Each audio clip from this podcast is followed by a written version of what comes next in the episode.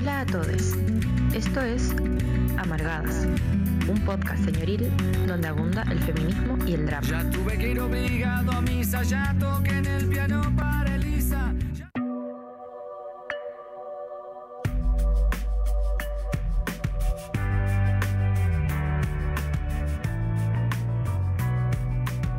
Hola, hola, ¿me escuchan? Hola, hola, ¿cómo estás? hola, hola, no te escuchaba. No, no, es que El conector de mi computadora está muy fallando, entonces de repente se conecta el, el audífono, pero ya lo solucioné y ya estamos dando inicio a un nuevo programa de Amargadas en este horario nocturno. Con ya. Nueva Martes. Ah, Abragadas in the night. ¿Cómo estás? Bien, aquí, llegando rápido y rabiando. Rápido, Como que me salió una rima. sí. Rápido y rabiando porque la tecnología, la tecnología me hace rabiar. Sí. Y no todo pensado y no me resulta la. Ah, Oye, saludar a quienes nos están eh, mirando a través de las plataformas de Holística Radio, ahí en YouTube, en todas las plataformas. Eh, estamos saliendo al aire por holisticaradio.cl y bueno, este programa también va a quedar en Spotify, así que Fran, tu frase. Ah, mi frase, saluditos al futuro. Me encanta. Así es. Oye, pueden bien, mandarnos un saluditos, mensaje. Eh, pueden Sí. mandarnos un mensaje eh, al más 569-75111-852. Eh, Perfecto. Menos mal dije que el número de comenten. holística y no mi número porque siempre hay confusión. ¿Te ha pasado? ¿Te cachai tu número? Oh, mira, ahora me está respondiendo el computador y me estoy conectando pésimo. Ya, hoy vamos a, a hacer el programa número 2 Ujú. que quedó pendiente del programa pasado, ahí se los recomendamos, en donde estuvimos Claro, haciendo cosita. un contexto, más bien como generando todo un colchón eh, para poder abordar eh, como, cómo hablar con niñas sobre sexualidad. ¿no? Exactamente. Eh, nuestra Este sería hacer una ya. especie de guía, claro, y este sería el programa número 2. Sería el programa número 3 de Científica. No, no, no, pero sí, De niñeces, sí, sería el número 2. Porque recordarles que estamos en el julio de la ESI. exactamente. Y así decidimos ponerle julio de la ESI. Julio de la ESI, exactamente. Esperemos que no la ESI de julio. Ok. Oye, sí, po, el programa pasado hablábamos caleta de como todo este background o colchón como de cómo hablar con las niñas o qué cosas deberíamos abordar con las niñas sobre educación sexual infantil. Me acuerdo que hablábamos un poquito eh, desde la mirada del derecho, porque es importante, como las bases mínimas. Hemos visto también como lo poco de derechos que tenemos en torno a esta temática acá en Chile y que esperamos que cambie en algún momento. Y ahora tenemos varias preguntitas. ¿Qué cositas vamos a poder resolver hoy día, María Elisa de las Mercedes? Me encanta Yo creo que específicamente, específicamente cómo hablar eh, de acuerdo a, a qué etapa de desarrollo, por ejemplo, como que es Ujú. adecuado a qué edad, o qué hacer en situaciones más complejas como una develación de abuso o eh, ante eh, violencia en el pololeo, por ejemplo, en, en niñas adolescentes, qué sé yo. ¿cachai? Exactamente. Sí. Em, yo creo que una de las principales preguntas que para introducir ya un poco de lleno el tema eh, y que yo siento que siempre, no sé si te, a ti te pasó con tu hija o, o con los niños que tienes alrededor, como cuándo empezar a hablar de esto, o ya lo teníais claro. Sí, yo soy una persona que eh, estoy constantemente pensando en que todas las, con- todas las situaciones son propicias para hablar de algo, ¿cachai? Ujú. Como- Ese es sí, todo su momento educativo. sí, sí, creo que lo tengo súper instalado, súper instalado. Como siento que todos los momentos son propicios para hablar de cualquier cosa, ¿cachai? Como para un aprendizaje específico. Entonces, eh, en mi caso, yo me afirmo mucho de las situaciones cotidianas, ¿cachai? Onda, no sé, si quisiera hablar como de las formas de relaciones, ¿cachai? Eh, interpersonales, como aprovecho incluso las películas, oye, mira, eh, Pepito y Pepite, ¿cachai? Con Pepita, ¿cachai? Claro. Entre ellas no se llevan bien. eh, busco cuentos, por ejemplo, que hablen de los celos entre las amistades. Tengo uno, de hecho, lo puedo recomendar. ¿En serio? Es un Bueno, ¿cómo se llama? me gusta. Se llama Mejores Idea. Amigos. Mejores amigos. Sí. Son, de los celos en las amistades. Sí, tres niños que son dos amigos y que llega un tercer amigo. Mm, buenísimo. Que yo creo que también ese sentir está como súper mal valorado, como... Absolutamente. Como Y con lo demonizado. mismo como nega sí, como demonizado. Y al final como que nunca lo podéis ver si es que no te dais la oportunidad de sentirlo. Sobre todo en amigues, que yo siento que es algo que casi no Es se habla. muy común en las niñeces sentir Sí, celos entre amigues. Como, Claro, esta es mi amiga, no te juntas con ella. A mí una vez una niña No, esto es me, mía. me quería pegar.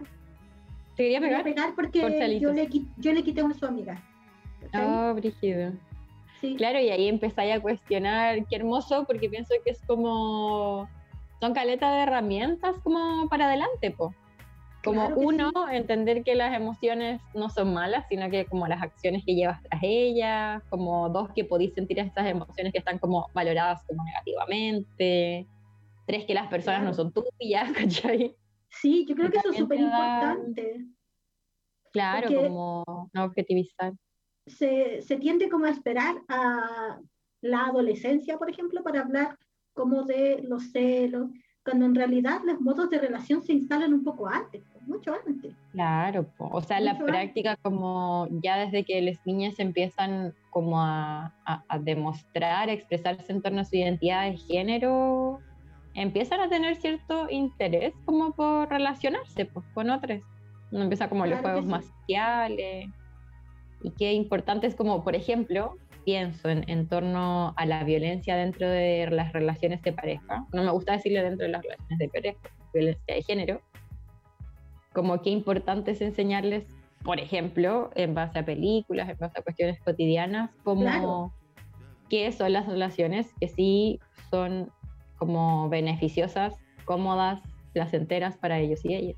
Sí. Y, y- y yo creo que hay una cosa bien importante, porque por lo general eh, uno ve los monos que le gustan a, a las niñas con los que convive, ¿cachai? Y de Claro, repente uno puede decir, oye, pero este es el, ¿cachai? Como que más que cuestionar como al personaje en particular, porque de ahí como que hay una fidelidad, ¿cachai? Como que funciona. sí. Hay una fidelidad, entonces más que cuestionar como a la persona, sino más bien como la conducta. Oye, pero Claro. Pepita como que eh, lo que hizo a lo mejor hizo sentir mal, ¿cachai? A claro, o como. ¿qué te Como que- parece esto? Claro, claro, ¿qué te parece a ti? ¿Te ha pasado con tus amigues, cachai? Claro, o como ¿Alguna tú, ¿cómo te sentirías si sucediera Claro. esto? Sí, yo creo que esas son formas bien, bien amenas de conversar como acerca de los modos de relación. Porque Claro. finalmente, si tú esperas que como que lo aprenda del medio, ¿cachai? Que uno dice así como... Lo va a "Ay, si las aprender. a- aprenden a socializar igual, Sí, po. ¿cachai? Una, eso no es cierto. no es cierto. O sea, yo creo que porque está o sea hay un hay igual como un modo de aprender ¿cachai? pero igual sí, eh, lo dejáis como se lo dejáis en bandeja al patriarcado Claro, es que al final yo creo que es como. El otro día escuchaba un podcast, no sé dónde, tal vez era el nuestro, ah, ¿te cachai? Y ya. Eh, no, no, como que al final la educación sexual, y creo que los lo hemos dicho varias veces en los programas anteriores, como no es que los niños no, niños y niñas no vayan a ser educados en sexualidad, sino es Claro. que como quién los está educando o qué los Claro. está educando, como que siempre vamos a aprender, como que somos seres sociales y aprendemos por imitación, por vivir ciertas cosas, por juego, pero como bien decís tú, pues como qué estructuras son las que les van a enseñar, claro como Que lo- estructuras es que además no es solo es lo que van- les va a enseñar sino que es lo que van a reproducir finalmente ¿cachai? Exactamente, porque exactamente. una cosa ya así como eh, cuál es el problema con que no sé po, socialicen y a partir de ello como que vayan construyendo modos de relaciones, ¿cachai? Sino que después es que qué modos de relaciones van a, van a reproducir, ¿cachai? claro. Y ahí sí Y- es complejo. po. Me gustaría como conectar esa idea también con el como con los objetivos de la ESI, como porque estamos hablando de una educación sexual en específico, ¿cachai? Claro, que es claro como que sí. dar herramientas y a mí me gusta pensarlo así, al final como para el bienestar y el placer. Sí. Mm, y es como más allá de que sea políticamente correcto o lo que debemos hacer, que yo creo que no, como que también estamos hablando como de cierta moral, pero cierta moral que tiene una base en el derecho, que tiene que ver como con aceptar la, diversidad, con la autonomía, ¿cachai? Como, ¿qué es eso? Porque al final sí pueden ser educados como, no sé, como con cualquier educación sexual, pero es muy probable que todo eso les traiga caleta de sufrimiento. Exactamente, sufrimiento, ¿cachai? Yo creo que también, al igual que como, como estamos hablando de, los modos de relación, que son como lo cotidiano, como los momentos más propicios, surge lo mismo que con las, eh, estas comillas, incómodas charlas, y son incómodas porque no están socializadas, ¿cachai? Como que no hay claro. socialización. como que eh, están como solemnizadas, siento yo, y como aisladas del, del cotidiano también. Y, y, también yo diría que como muy cercano a, lo, a los dispositivos de salud. Claro, como esto es como bastante como higienizada. Siento yo, claro. Porque al final, o sea, y aquí me gustaría hacer como un punto que también hemos venido repitiendo, como que la educación sexual integral no solo tiene que ver con información, sino tiene que ver con cierto desarrollo como de actitudes y habilidades, y eso me cuesta pensarlo mm, como desarraigado de una cotidianeidad. Claro. Como si hay como solo ciertos momentos aislados, como agrupados en la vida de una personita, donde le estáis hablando de sexualidad y todo el resto como que no tiene que ver, no sé, no hablamos del placer, no hablamos de la sexualidad como abiertamente, es como difícil también que se obtengan esas habilidades. Claro. Que puede ser una persona que tenga muchas, mucha información, pero no va a tener como las habilidades y actitudes que se requieren como para, ese, para lograr ese placer como en este ámbito y en todos los ámbitos en realidad. Claro. Y con niños, por ejemplo, momentos propicios para hablar, como pueden ser, no sé, por los momentos de baño. Claro. Para hablar sobre las partes del cuerpo, o cuando estamos enseñando a vestir. Eh, Exactamente. O no sé, un embarazo familiar. ¿Cachai? Como que son momentos súper eh, propicios para hablar de ellos. Claro. Y hablar también, yo siento que mucho de la educación sexual integral o de la educación en torno a la sexualidad como que pueden dar los cuidadores, las familias, tiene que ver como más que con ciertas cosas en específico, a diferencia de la escuela, que por supuesto deben haber como ciertos momentos y cierta guía y cierta malla curricular, em, tiene que ver como con el responder dudas o, o, no me gusta decir solucionar porque suena a problema, pero como bien decía, hay como utilizar ciertos momentos que pueden ser como una inflexión. Como por ejemplo, típica pregunta así como, no sé, ¿por dónde va a salir este bebé? O como, ¿cómo llegó este bebé allá? Como hablar con la verdad y tener una posición que no sea como, oh, me estoy muriendo porque le voy a tener que hablar como de sexo o de coito, eh, como este niña, eh, sí es un gran mensaje como sí estáis haciendo cierto tipo de educación y sí estáis dando como una parada. Sí, de hecho, no hablar de, de, sexualidad es una forma de hablar de sexualidad, ¿cachai? Es claro, como frente a ella. Pues. Sí, pues. Como que te estáis exponiendo como a los riesgos del no hacer o del decir cosas que en realidad son mentiras. Como hablábamos eh, respecto a las, a las confianzas. Oye, saludar a Martín que nos dice Oli. Oli, oli. Oli, salúdenos, mándenos algo. Oye, te tinca que empecemos. Bueno, la primera pregunta que planteé y que abrió todo esto, que era como, ¿cuándo empezar? Yo creo que siempre fue un buen momento. Siempre, pues. Aunque, por ejemplo, si tú tienes una hija que tiene, no sé, 12 años y nunca has hablado de estos temas, siempre, como todos los días, claro, no puedes hacer. Todo el día, todos los días son un buen día. Claro, incluso es como, no sé, incluso inventar una situación ficticia como... Oye, vi esto en... Exactamente, ya como, exactamente. Yo ponte tú en... Ahí está el padre, saluda. ¿Cómo lo resolverías eh, tú, por ejemplo? Eso es muy bacán, porque le da a, al otro, ¿cachai? Como la posibilidad de elaborar ese Claro.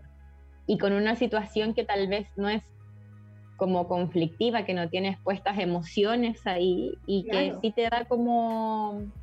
Yo siempre, como algo que utilizo caleta con, con estudiantes, sobre todo adolescentes, porque al final yo creo que en la mayoría de, de las casas no se habla de sexualidad. Yo como que una pregunta que siempre hago cuando hago talleres y es como, ya, si vale pájaro, onda, 70% de las familias no hablan de sexualidad jamás. Y si hablan es eh, como... Tenemos un audio, pero te iba a dejar terminar. Pero ah, ya, como desde una perspectiva súper como biologicista, como de una abuela mía incómoda. Entonces yo algo que, por ejemplo, respecto a, no sé, chiques que tienen orientaciones sexuales no hetero y que quieren como socializarlo, pero les da miedo, eh, siempre les digo como utilizar esta palabra como es broma, pero si tú quieres no es broma. Y para eso podemos ocupar ciertos recursos como, no sé, pues, series, como representaciones en los medios que afortunadamente ahora también son bastante como más diversas que lo que nosotros seguramente en la adolescencia pudimos ah, estar Claro, claro que sí. ¿Escuchemos el audio? Ya, vamos, vamos hola, hola. Yo creo que hay que mm, hablar con los niños, niñas y niñas de sexualidad cuando esto sea una necesidad para ellas o también uno puede adelantarse cuando uno les enseña las partes del cuerpo, así como es importante saber que tenemos manos, cabeza, etcétera, es importante también conocer nuestros genitales y explicarles que hay genitales que se han definido como femeninos, masculinos, y también existe en distintos tipos de genitales intersex. No son tres, son muchos, muchos más. Eh, y aprovechar esa instancia como para también hablarles sobre la orientación, la orientación sexoafectiva, la identidad de género, la expresión de género. Y, que, mm, aprovechar como los recursos existentes. Entiendo que la galletita de la diversidad está out porque esa galletita ponía en un extremo eh, las mujeres y en otro extremo a los hombres. Y no nos podemos polarizar porque perpetuamos el binarismo. Así que ahora entiendo que hay un unicornio de la diversidad. Y ese unicornio explica lo mismo que la galletita, pero explica que hay gradientes o distintas formas eh, de expresar lo femenino, lo masculino, eh, y también aquello que no se define ni como femenino ni como masculino. En general, estas conversaciones yo creo que sean súper eh, fluidas con los, con los niños, niñas y niñas, y que somos los adultos los que tenemos la cabeza más contaminada. Pero que regia esta gente que no escucha. Regia, me encanta esta gente que no escucha. Besitos. Oye, aquí ah, tenemos la foto. Perfecto, perfecto. Buena. Qué gran esfuerzo de producción. Aplausos para Martín. Vamos a ver el unicornio. Oye, me encanta. mira, no estoy con YouTube. Señora Amada, le mandamos un beso. Señora Amada, Estamos viendo el unicornio. Tenemos también eh, un comentario aquí de Denise. Dice, buenas noches, yo estoy escuchando, pero me es complejo el tema. Yo no tengo hijes, pero siento que es muy necesario para que el niño que será adulto no conozca el tema de forma más traumática. Oye, ¿cuánto trauma las generaciones anteriores? ¿Cuánto trauma? Cositas ahí pasan. Terrible, o sea, los videos que nos pasaban, no sé, pues en octavo básico y ya, ya regañadientes en los colegios eran... Sí, pues, dolorosísimo. Eran terribles. Y, con una... A mí, el otro día justo me acordaba que creo que antes, en un esfuerzo fabuloso de mi familia en torno a la educación sexual, yo creo que se lo recomendaron en el colegio. Yo me acuerdo de un video, y lo único que me acuerdo de ese video eran como mm, un papá y una mamá, por supuesto que casados, porque colegio católico, como que se metían a la cama y te explicaban cómo que eran las relaciones sexuales hetero, pero como que se metían a la cama y después pasaba otra imagen que eran como dos gatitos frotándose. Y después terminaban de nuevo en la cama como medio rojo. Y yo así como, ok. La yo, gente vi yo, vi otra cosa, yo vi otra cosa. ah, ahí lo estaba mostrando. Ah, buena. Oye, sí, importante eso de la, de la galletita. Pucha, yo también la galletita porque a veces binaria. Como que es complejo a veces. En Ahí lo estoy mirando, me encanta. Sí, muy importante eso Me como... encanta. Yo creo que en las niñas más pequeñas es mucho más simple, por lo menos en mi experiencia, como bien decía la auditora, amic auditora, eh, como tratar estos temas, como que en verdad no se hacen rollos, como, ah, ya bueno. Pero en adolescentes que ya tienen cierta como carga cultural y todo lo demás, como que les cuesta, es como, ya, pero hombre o mujer. Yo, creo que igual mi están años en el experiencia- En de mi experiencia, cuando esa eh, conversación se da como con alguien significativo, ¿cachai? Como que ay, no es como, no sé, como de forma también en la necesidad, como que quiero rescatar mucho lo que decía eh, nuestra auditora ahí en base a la necesidad, como eh, eh, responder preguntas o qué sé yo, plantear otras, ¿cachai? Eh, ha sido mucho menos, mucho menos, como, como que nos costaba, como que de forma muy, como muy tranquila asumiendo como, claro, existen otras, ¿cachai? Claro, claro. Y ahí ha sido Sí. como, de- y por eso yo siento que depende igual como de, de, de la necesidad, ¿cachai? Porque eh, también pues, tenéis que romper una, una, una tradición cultural. Oye, gracias a quien nos mandó, a la amiga del audio Sí. que nos mandó la imagen que pudo ser. Corazoncitos. Sí, Excelente. Mira, auditora 10 de 10. el 10 de 10. 10 de 10. Sí, qué importante que decís eso porque yo creo que esa es una de las grandes diferencias que yo no había pensado respecto a la educación sexual eh, integral que se da como en las instituciones, que al final pensemos como en el sistema educativo de Chile, como la cantidad de niñas que también hay por sala, y sí hay que establecer como ciertos pisos mínimos, como que por supuesto que no en todos los contextos se habla de sexualidad ni de diversidad sexual tan abiertamente, entonces tenéis que partir de bases como muy muy mínimas, por así Y decirlo. precarias, pues, ¿no? Bien Y precarias. precarias, como cubriendo hoyos históricos.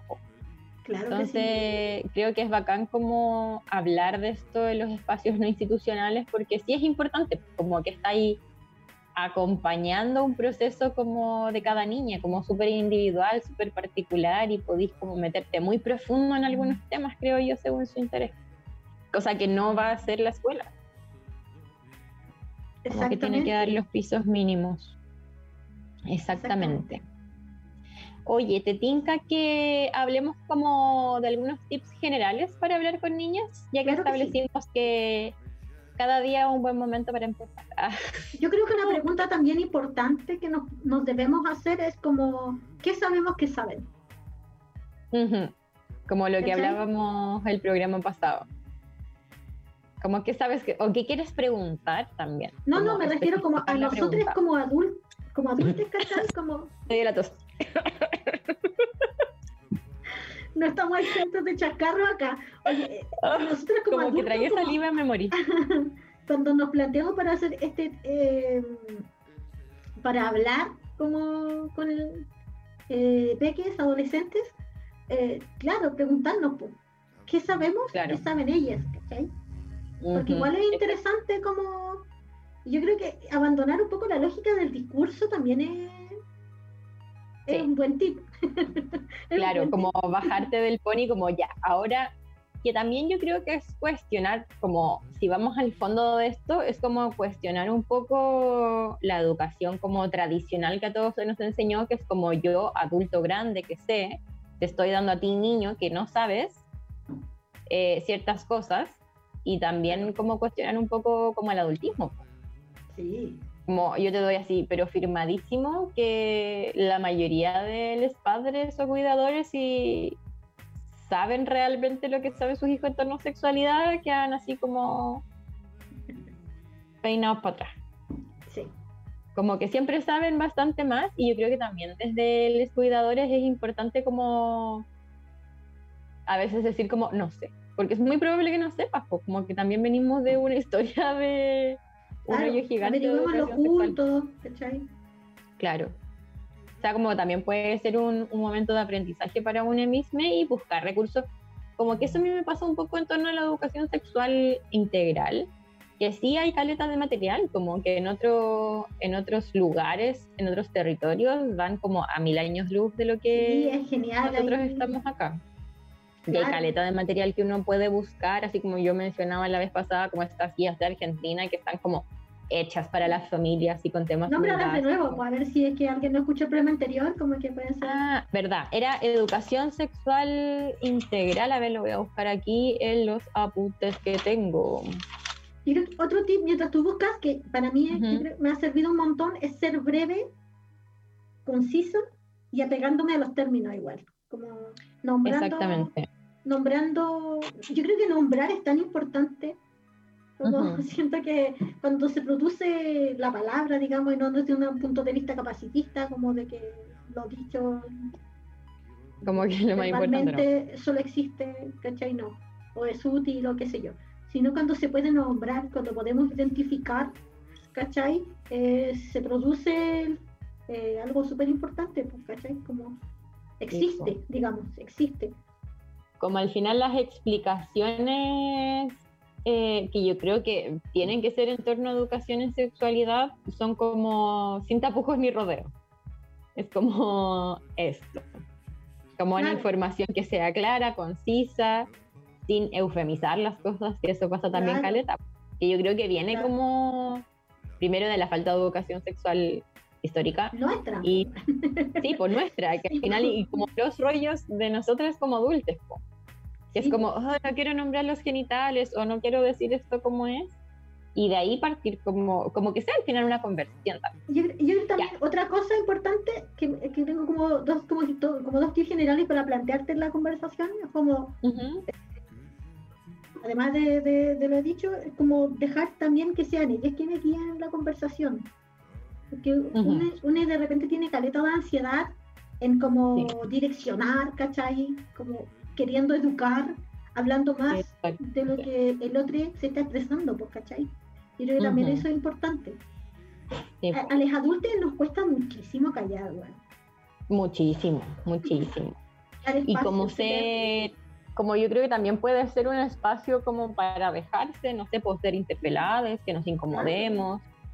Y creo que también es un súper como aprendizaje que nos aleja, o sea, como que ya al hacer eso estamos como enseñando ciertas cosas, pues, ¿cachai? Como que está bien incomodar si no pasa nada, ¿cachai? Como está bien que no estés de acuerdo, está bien criticar, como cosas que en realidad a los niños yo creo que desde la escuela se les enseña muy poco y también en la mayoría de la familia. Oye, el libro que mm, lo tengo que subir se llama ESI para charlar en familia, en familias Perfecto. y es del 2020 de eh, Ministerio de Educación Argentino.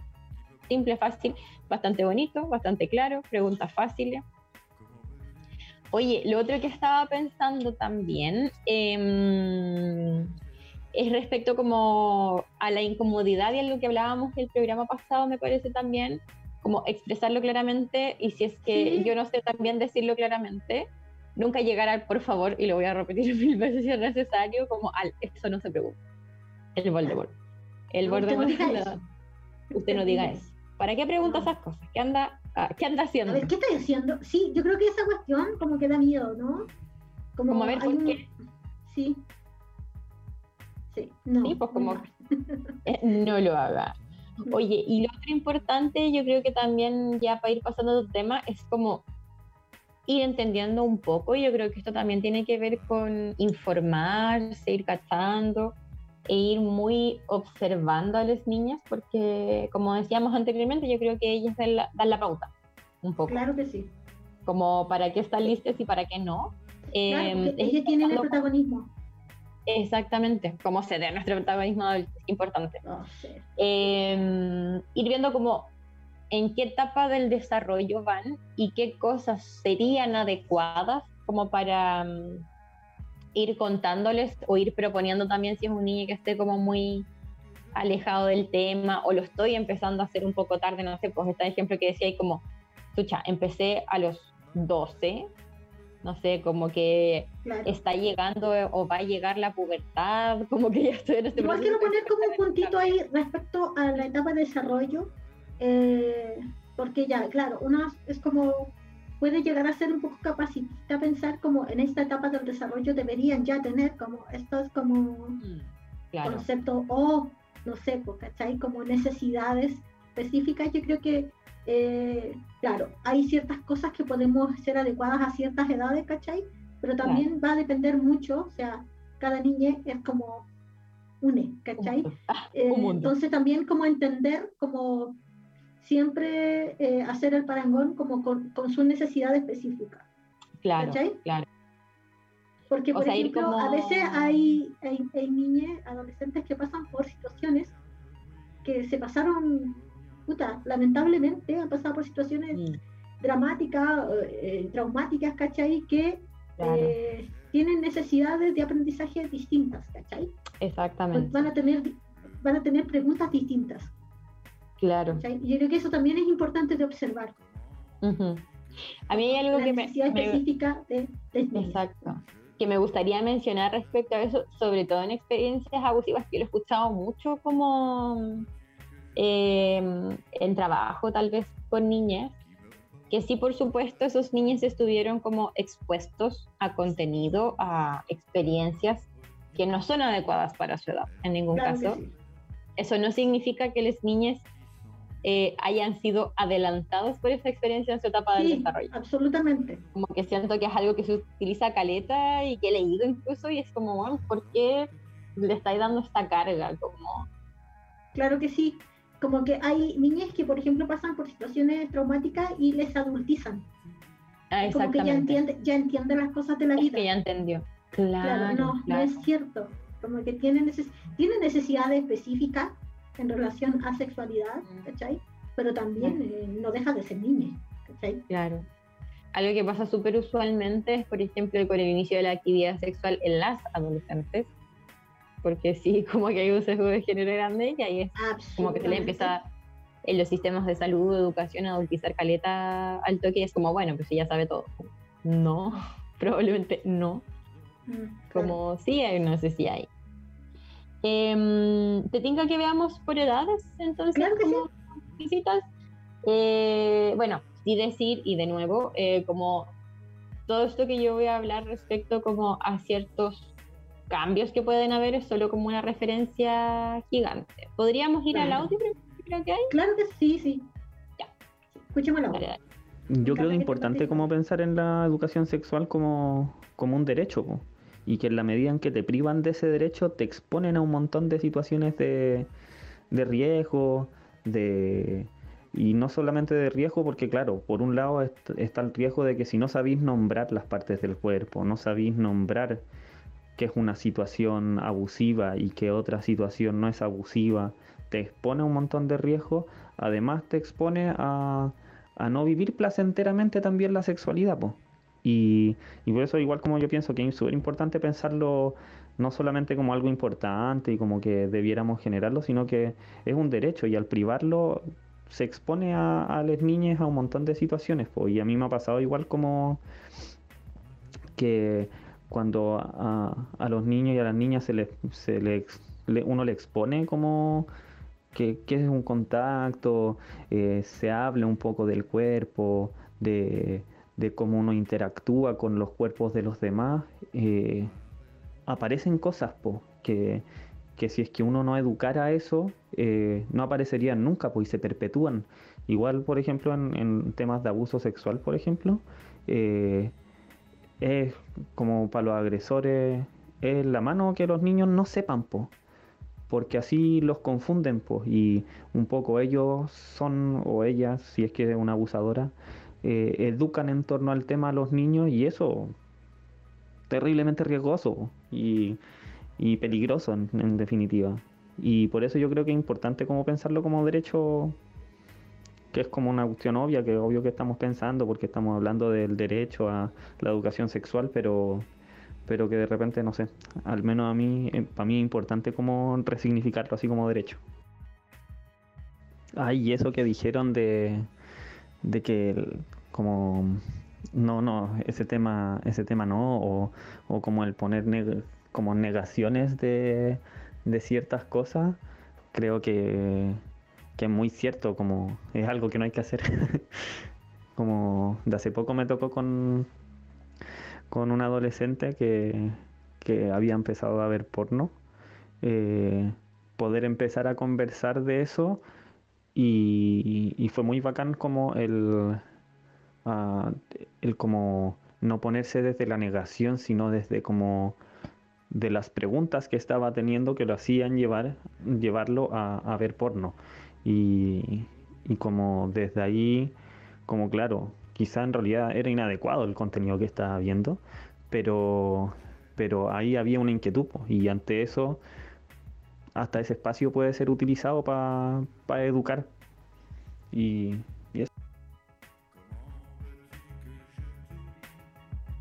Muchas gracias. Gracias. Oye, Manso Audio, muchas cosas. Tengo muchas Sí. cosas que decir de esto. Dale, dale. Ya, yo creo que muy que sí voy a la educación sexual como un derecho de las niñas. Me pasa mucho que, a como, ya, pensando en las familias, porque también hay como toda una campaña contra la educación sexual integral, como de espacios como más conservadores. Y siempre me gusta decir mucho, aunque me duela, ah, no, no, mentira, em, que la educación sexual integral como no es solo una, ya yo creo que sí sienta las bases mínimas que tienen que ver con el derecho como a una sexualidad placentera, libre, responsable, segura. Como que esa es la base.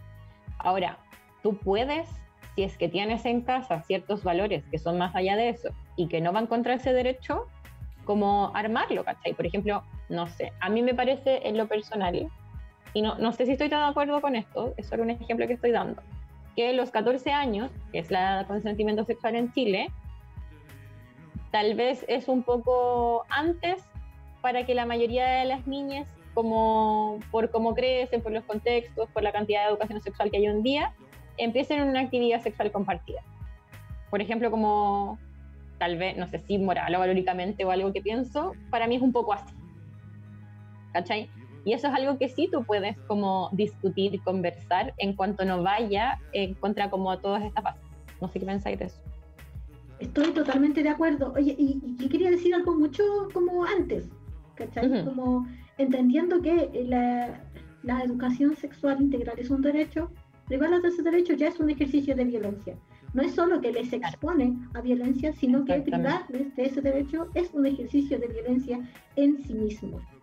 Exactamente. Yo creo que es una de las prácticas, es una de las violencias, a ver, el, yo sé que siempre entro a este tema, pero el adultocentrismo tiene varias dimensiones, ¿ya? Y entre una de ellas también es sexual. Claro. Y privarles de ese, de ese, de ese derecho es una violencia adultista. Claro. Yo le pondría el apellido. Oye, Exactamente. aquí eh, Suada Giannarillo nos dice, hola, ¿se acuerdan de ese niño italiano que habla de su sexualidad en el documental De Amor se vive? Dice que los adultos creen que los niños no saben nada, pero piensan con malicia. no lo sé, no lo sé. Uy, no, no me acuerdo. Pero yo creo que tiene mucha razón ese niño. Sí. Sí, como que los adultos al final. Claro, como que es. eh, creo que lo hablábamos en el programa anterior y tiene que ver un poco también con el audio, que es como que adultizamos la sexualidad de las niñas. Como que- exactamente. No nos acordamos seguramente, como que nadie se acuerda de lo que sentía en específico cuando era niña y es como todo lo llevamos a, a la sexualidad adulta, que por supuesto que Claro, es muy porque es la única sexualidad válida igual. Exactamente, como aceptada. Sí, sí, Claro sí. que sí. Oye, ¿qué es Eh, adecuado ah, de, eh, en niñas de preescolar, por ejemplo? Preescolar. Ya, mira, yo quería decir. Como 18 ah, meses, antes- 3 años, no sé. Exactamente. Quería decir un poco antes, que es algo que me llamó la atención porque no lo había pensado, el otro día lo leí en un libro, que era como la educación sexual, o sea, que no es educación sexual porque no estamos hablando, como antes del habla, ¿cachai? Y es importante, por ejemplo, y creo que lo mencioné en el programa pasado, eh, como la difer- estas diferencias que se hacen en los contactos con niñas y niños, como los cariños. Sí. O las ropitas, o como todas esas cosas que pueden ser también como eh, súper sutiles, pero hay que entender que las guaguas como que mm, hasta que hablan y no sé si después, ah, como que entienden a través del tacto físico y desde ahí ya puedes sentar una base que los diferencia por género asignado a nacer, ¿cachai? Como por este estudio que yo te decía la otra vez que al- a las guaguas eh, socializados como niños, como que les hace menos cariño, qué duro. como que ya qué, es... qué bruto, qué- o sea, qué Es brutal me brutal, qué Es brutal. brutal, es súper brutal. Como que... Y eso sí va dejando como ciertas huellitas a lo largo de tu vida, porque son muy importantes esos primeros cinco años. Ya, después a los dos o tres años en general lo que empieza a pasar, como los niños ya empiezan a hablar, a comunicarse como más eh, explícitamente, empiezan las preguntas explícitas. Y ahí en general cosas que se pueden eh, empezar a, a- a educar un poco, por ejemplo lo que los decían en el audio, como cuáles son las partes del cuerpo y dentro de ellas incluidos los genitales. Que no sea así como, este es tu pipí ya, sino que como con nombres que sean correctos y que sea también tan normal como cualquier otra parte del cuerpo. Y como los Sí. cuidados que hay que tener en torno a eso. Eh, por ejemplo, se pueden empezar a cuestionar estereotipos de género, porque ahí los niños ya empiezan a demostrar su identidad de género, que es como la identidad sentida, eh, y podemos empezar a, a cuestionar lo que ven, no sé, en otras niñas, en otras familias, en las mismas películas, en los bonitos que ya empiezan a ver, como te parece bien, no te parece bien. Claro. Eh, por ejemplo, otra educación súper importante se da es como decir no frente a interacciones incómodas, que yo creo que ese es el- como muy, muy importante aprendizaje en torno a la prevención de abuso sexual infantil, eh, cómo recibir y cómo dar cariño, que eso incluso se puede como empezar a educar mucho de más guagua, Sí, cuando ya obtienen como cierto control motor, porque las guaguas en general cuando se te hacen cariño como que te pegan, ya no es te necesario pegan, te como- tiran el pelo, claro. bueno, es brígido, ya, pero eso es porque no tienen control motor. No hay que frustrarlos con eso. Pero ya a los dos, tres años tienen un poquito más de Claro, control. decir, como, no. Este contacto, Claro. por ejemplo, a mamá le duele. ah, por ejemplo, y no ser así como, sí, haga todo. Y O, yo o decir, también, ¡no! ¿Cachai? Como, ¿por Mi cara de no, Claro. mi cara de no. tu cara de nuevo me dio susto. Pero No, claro, yo creo que es también eh, educar como en torno, yo creo que es como un límite muy, no sé si es tan fino, pero yo lo encuentro complicado como no siendo madre, entre el no ser como súper, súper autoritario con esto, como el, no, eso no se hace, pero tampoco es la idea como si haga lo que quiera, ¿cachai? Como te muerde, ah, ya no importa, como No, que eso también es está una- educando en algo.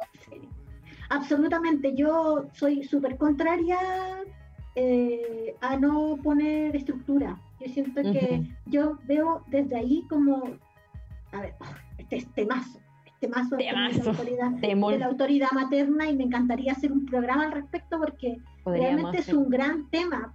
Es que generalmente eh, en, esta, en una sociedad eh, y en un país particularmente súper donde los varones, los padres abandonan su rol, Ujú. ¿cachai? Dejan a las mujeres principalmente al cuidado con una enorme presión, ¿cachai? Sin conexión. Entonces que todos esos estímulos te empujan, ¿cachai? A ejercer una autoridad total, porque es una forma de mantener un poco como una rutina a la que apegarse, ¿cachai? Creo Claro. que es es súper fácil como demonizar a una mujer sobrepasada, como en las labores de crianza, cuando tú has abandonado todos los roles. ¿cachai? Sí. O, cuando, o cuando hay una sociedad entera que exige como que las mujeres calcen en un rol eh, maternal y que sea amoroso, que sea cuidador en todo momento, que nada le pase, que no se enferme, que no se caiga, que no se ensucie, que no sé qué. Y así un montón de cargas, ¿cachai? Que te impone la sociedad, en donde tú nunca, pero nunca, nunca vas a dar el ancho. Claro, po. o Entonces, sea, es y que ese deber imposible. Y además, no solo eso, sino que además es- hay una exigencia desde los dispositivos educativos, desde los dispositivos de salud, en donde uno tiene que estar 100%, ¿cachai? Entonces, claramente, una persona sometida a tal nivel de presión, efectivamente va a colapsar, ¿cachai? en algún momento. Ahora como- bien, ahora no sé si es cuando. ese uno tiene que ser consciente, tiene que, eh, yo como mamá, por ejemplo, eh, que soy una persona también como que me estreso fácilmente, también uno tiene que hacer una introspección en la forma en que uno ejerce esa autoridad y Claro. contra quién la ejerce, ¿cachai? Reconocer que sí somos víctimas de todo este patriarcado, también nuestro hijo, ¿cachai? Exactamente. Y eso es difícil de, Claro. de trabajar, ¿cachai? Eso es Mm. difícil de trabajar. Pero claro, también es muy necesaria la estructura. Las niñas necesitan una estructura. Yo siento que esa cuestión de como, ay, que sea libre de niña y que... eh, no, le diga no. No me, no me He escuchado esas cosas como, no le digas no. No me gusta ese hipismo a mí. Se va... Claro. Yo soy contraria a ese hipismo. Porque, Porque que además finalmente- pienso- Dale, dale. ¿cachai? Que para mí las relaciones son colaborativas. Por lo tanto, en esa colaboración, como en esa interacción de mi hijo conmigo, en una situación de mucha presión social, de tratando de cumplir con un canon que es imposible, tratando de abandonarlo, tratando de cuestionar, ¿cachai? La autoridad, no lo puedo hacer si el otro tampoco participa. Mm, ¿cachai? Entonces, en esa colaboración debemos dialogar cuáles van a ser los límites que vamos a poner, ¿cachai? Exactamente. O sea, es como que no puede haber una relación exacta de límites y ese niño pequeño cuando como Claro. Empiece a socializar, claro, como qué va a pasar, po? ¿cachai? Porque- Como haga todo lo que quiera, Sí, va a terminar haciéndole un No. Jesucristo al papá, ¿cachai? Un pequeño tiranite. No, es necesario. Y además que, mira, ponte tú en tu, en tu isla, ¿cachai? Vaya, vaya, todo el tiempo vaya a decir sí a todo, ¿cachai? Pero afuera de esa isla, o sea, de afuera de tu puerta, no funciona así. Uno No. tiene que estar preparado para sentir frustraciones, ¿cachai? Claro, y además yo creo que es como mm, pensándolo como en el ejercicio del derecho, como estábamos hablando como de libertad, placer, responsabilidad, como que sí estamos en un contexto social. Sí existe como hay violencias, como no sé, como que tenéis que educar como en torno Claro, Como no podía ser como que no existen. Como, Claro, claro, no podía por ser como supuesto que que queremos deconstruir como ciertas estructuras, pero no podéis ser negacionista de la cuestión. Además, por ejemplo, si tú estamos pensando que yo quiero que esta persona a futuro, ¿cachai? O, o conmigo, en su relación conmigo, que soy su mamá, tenga una relación eh, responsable efectivamente, ¿cachai? En una relación saludable, también es necesario que entienda como qué clase de responsabilidad voy a enseñar si no estoy diciendo que no a nada, estoy diciendo que no a nada, ¿cachai? claro, como que todo es sí, todo ¿Cómo le voy a enseñar los límites? ¿Cachai? Conmigo, que soy su mamá, y, ella con otros, ¿cachai? No, no va a poder, ¿cachai? Sí, como que no va a tener la práctica. Qué. Exactamente. Bueno, en fin, nos fuimos por otro lado. la zarrama hoy. Eh, ya, eh, entonces 2 a 3, ya lo vimos. Eh, 4, Oye, ¿qué 6 quería decir? años. Sí, Dale. sí, no, es que eh, cuando empiezo, yo, esta es una idea que siempre voy a disputar y que voy a aprovechar siempre de, eh, de disputar, es sobre lo privado y lo público. Como que en esta, como cuando empiezan a entender como vayan más, más bien los límites, ¿cachai? Eh, Claro. sobre eh, qué contactos, ¿cachai? Adecuados, qué sé yo, como que empiezan a introducir una noción que para mí nunca me ha acomodado. ujú. Es sobre, eh, por ejemplo, una que tiene que ver con que nadie puede tocar tus partes privadas, ¿cachai? Claro, Una, poniendo la porque- responsabilidad en ella. Exactamente. Una es, es por esa, porque es muy problemático como responsabilizar a una niña, ¿cachai? Sobre si alguien le toca sus partes privadas, ¿cachai? Como, así como privadas, como que lo- las zonas genitales fueran algo súper oscuro, ¿cachai? Como, como peligroso, como una alarma, ¿cachai? Como una bomba que. Claro. Uno por eso, y dos porque no hay una parte pública del cuerpo. Ujú. ¿Cachai? Yo eh, empecé como a, a elaborar esta idea hace poco, por eso hablo tanto de ello,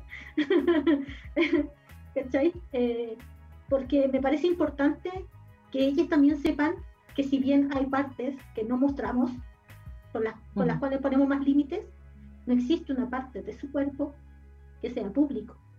Claro, por supuesto.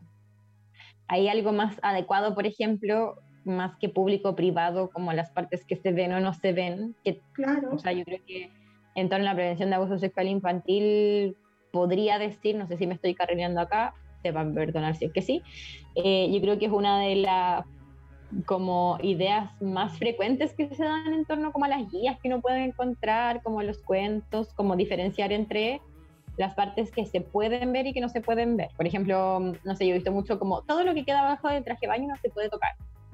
Porque es privado, porque es tu parte privada. Claro. Para mí algo más adecuado sería, por ejemplo, que enseñarle a las niñas que no acepten juegos o puedan decir que no a ciertos tactos que les son incómodos. claro. Aunque se pasen para otro lado, es como, no sé, me tocó el hombro, me incomodó, bueno, está bien, ¿cachai? Como prefiero eso. Y lo otro es la habilidad como de eh, decirle a algún adulto de su confianza cuando están teniendo que guardar secretos que no les parecen cómodos Sí. o que con los que no se sienten bien. Por ejemplo, esas dos habilidades yo creo que son mucho más importantes, que es como que no te toquen eso, porque al final Sí, el abuso sexual infantil o sea, puede suceder, ocurre. tiene que ver con el contexto, claro. Sí, puede ocurrir, ¿cachai? ¿Y qué va a Como, pasar si le transfieren toda esa responsabilidad a una niña y le pasa? sí, po. No. Mi O mamá sea, yo creo que me ahí, dijo a mí que nadie me podía tocar, ¿cachai? y me tocaron, Y me tocaron. bueno, O sea, no ¿qué me a van a castigar claro. porque hice algo mal. y no me protegí lo suficiente. Le- le- a las niñas les cuesta muchísimo develar justamente porque se sienten responsables, sintieron que hicieron algo mal. Que tienen, Exactamente. porque comunicacionalmente igual se les transfiere toda la responsabilidad. Ujú. Así es, así es. ¿Qué intereses Sí, podríamos encontrar como de eh, 4 o 5 años, por ejemplo? 4 o 5 años en general, interés por cuerpos diversos, el cuerpo desnudo de los adultos, conformación de familias, ahí ya empiezan a preguntar cómo se hacen los bebés, o por ejemplo, Claro. si ven a alguien embarazada, es como cómo llegó ese bebé ahí, por dónde va a salir ese bebé, cómo, cómo funcionan los genitales. Y ahí es como re- responder todas estas preguntas también es un buen momento eh, para empezar a hablar como del género asignado al nacer, como que no es un deber, ¿cachai? Como... Y, y para ver también caleta de conductas, yo creo que aquí hay, hay muchas preguntas que se dan también como de los padres con niños que están ah, como consistentemente teniendo conductas que no corresponden al género que se les asigna. Por ejemplo, este momento es un buen momento tal vez para ver si eh, mi niña ah, o el niño que estoy cuidando eh, tal vez es una persona trans y necesita tal vez alguna medida de reafirmación, porque en general esas transiciones son, en general, no quiero como tomarme de esta experiencia que no tengo, eh, bastante como más fáciles de las experiencias que yo.